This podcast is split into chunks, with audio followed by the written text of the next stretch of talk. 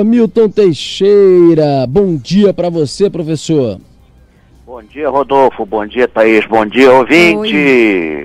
Ô, professor, você sabe que eu não tô não só com as pautas de hoje, como muito menos com a pauta da nossa conversa. Então, como daqui a pouco a Thaís e a Agatha chamam a pauta de hoje, mas de qualquer maneira, como você sempre é muito brilhante e mesmo surpreendido, você consegue trazer é, informações valiosas para os ouvintes da Band News FM, eu vou aproveitar e vou lhe perguntar, já que citamos agora a nossa Niterói, para você, por exemplo, contar um pouquinho da história dos fortes. Você já contou, mas tem bastante tempo aqui na, na programação.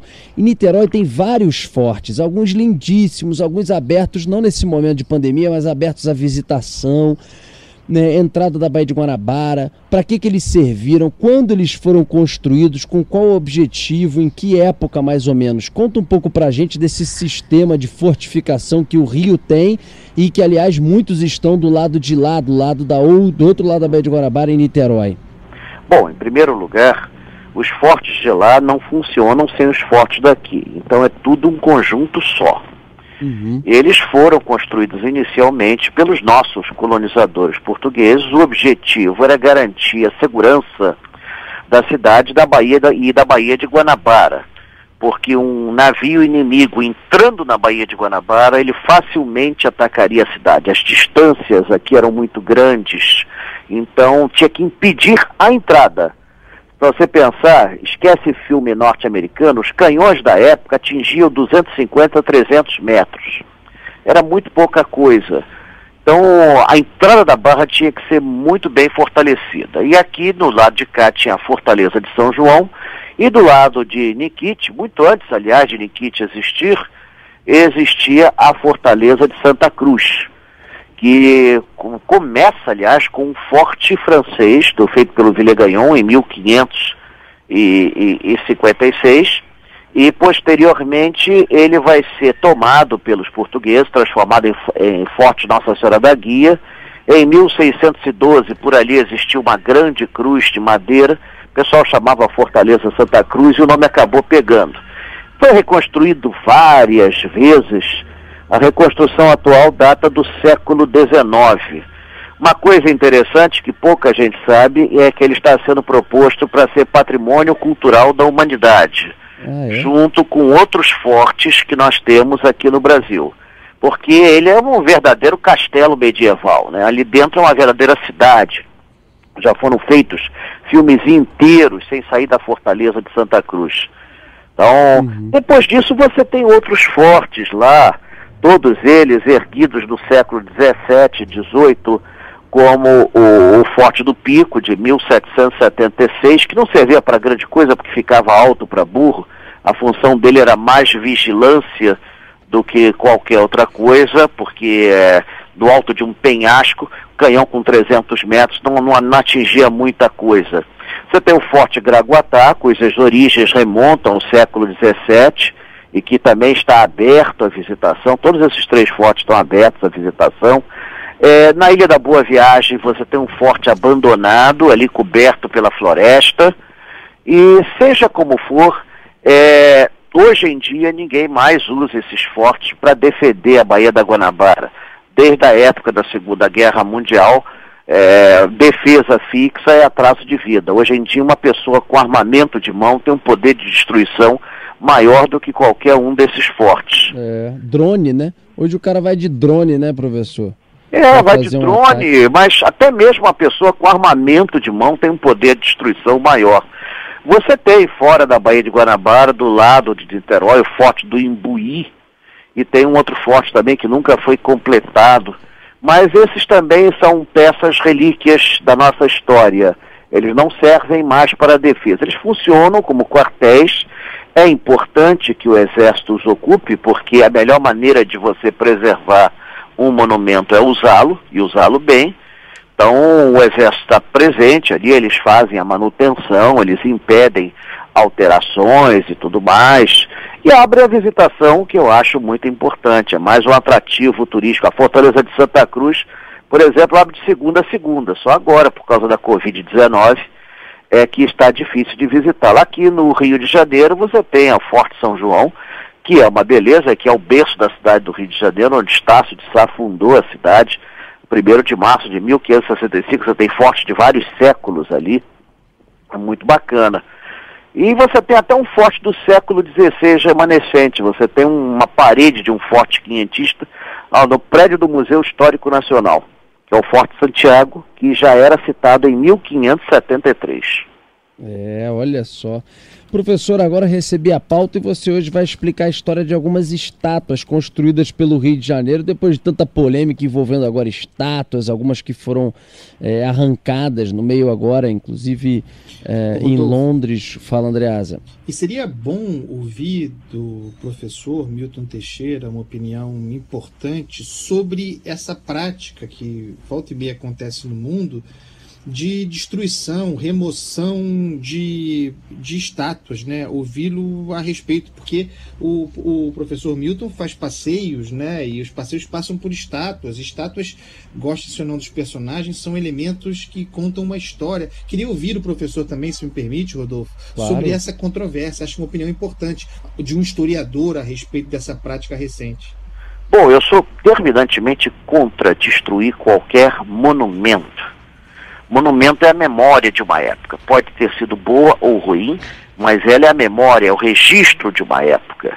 Isso se fazia no mundo antigo, os egípcios destruíam monumentos de seus antepassados, é, os gregos e romanos também faziam isso, principalmente quando caíam os imperadores, eles quebravam as estátuas todas.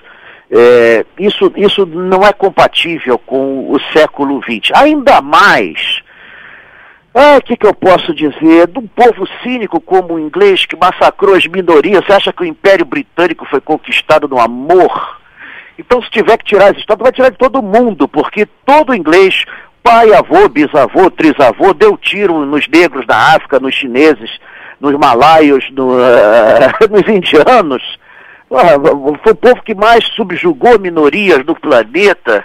Então, não vejo muita lógica nessa reação. Eu acho mais um movimento de burrice. Francês não faz isso. Sinceramente, francês não faz isso. Fui a Paris, lá tem um monumento erguido pelos nazistas, pelo Hitler, foi inaugurado pelo Hitler, está lá. E eles mantêm como uma lembrança da presença dos nazistas na, na cidade de Paris.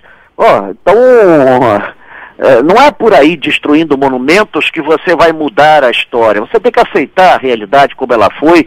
E como também Estados Unidos, também outro povo cínico, tirando cabeça de estátua de Colombo, eles até hoje atiram nas minorias, fizeram isso no Iraque, na, na, na Síria, do, do, do N países aí, e agora estão querendo é, limpar o passado como se isso fosse possível. Aqui no Brasil, é, todo mundo que é da, de cor branca aqui seu avô, bisavô, trisavô teve escravos.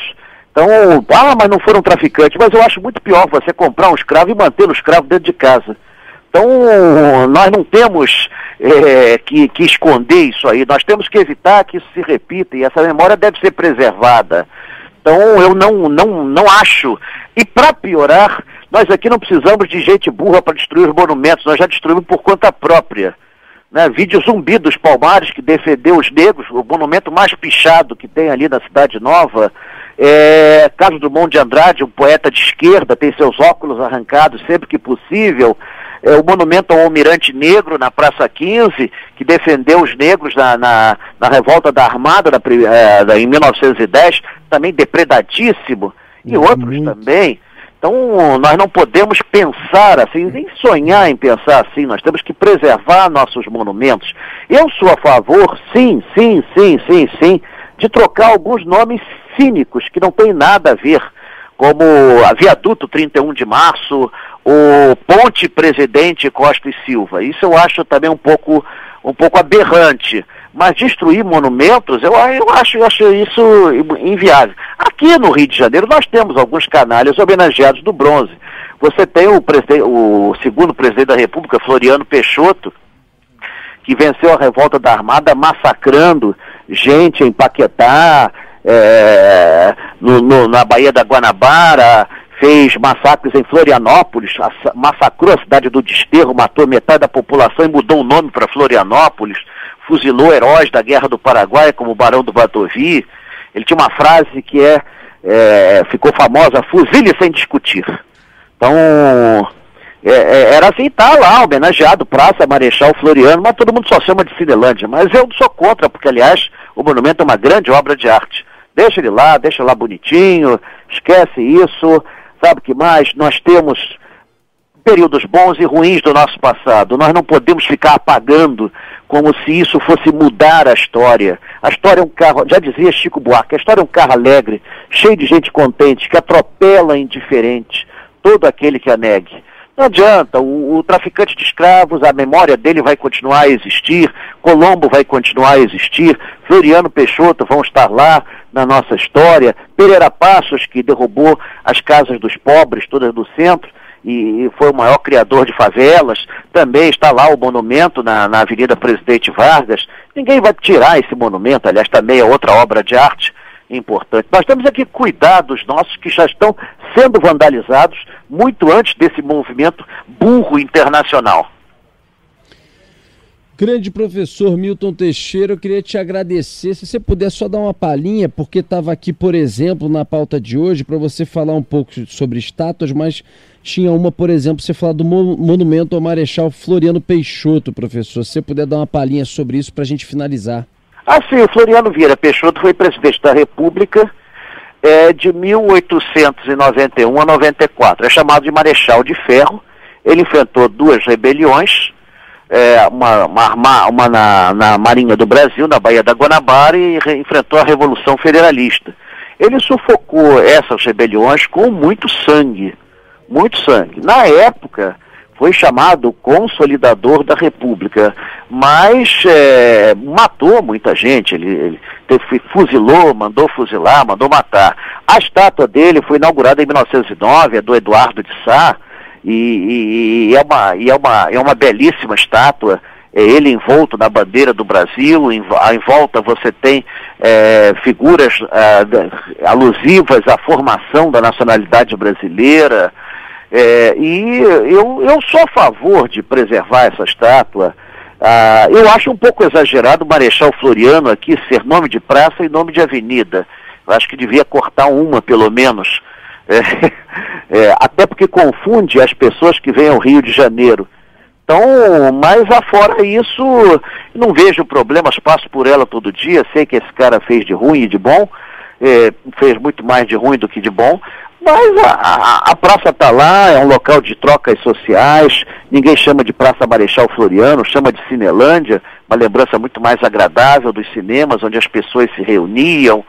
Então, não, não claro, é, repito, eu sou contra a destruição de qualquer monumento, eu sou contra, sim, a proliferação absurda que nós temos de estátuas pela cidade, às vezes de figuras que ninguém sabe quem é.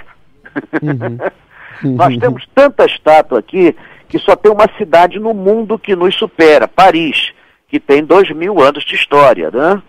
Então, é. olha bem a diferença, né? Dois mil anos de história. Então, nós temos tanto quanto Paris. Assim, uma, é uma, uma, uma, sucessão de estátuas. Eu, eu, trabalhando como profissional de turismo, levava japoneses, eles queriam ver essas estátuas, porque eles não entendiam como é que tinha tanta estátua no Rio de Janeiro já que no Japão, para você ser homenageado no bronze, você tem que ter salvado a pátria. Então, Sim. quanto salvador da pátria tinha aqui, caramba? que loucura. É verdade, um monte, né, professor? Mas pois você é, é o maior de todos, salvador da pátria. Você é o maior de todos, professor. Professor, nada de passeio, né? Agora, né? Não, nós vamos fazer, continuar com os passeios virtuais até que a uhum. situação uhum. se normalize. O nosso último foi um sucesso. Só no primeiro dia tivemos 7 mil acompanhantes. Então foi uma coisa assim espetacular, devemos fazer outros, mas eu estou entrando em forma, viu? Hoje eu vou para fisioterapia, lá na Praça São Penha. Vou fazer é, fisioterapia, porque eu estou em casa, né? Estou comendo que nem uma anta, engordando, o peso fazendo nas pernas aumentando. Então eu vou, vou lá pro, pro doutor Paulo César Nunes Júnior, vai, vai botar minha, minhas, é, meu corpo na, na linha para eu poder correr de novo e é fazer os aí. passeios quando voltar à situação normal. Um abraço, professor, até sexta que vem. Um abraço, Rodolfo, um abraço a todos aí.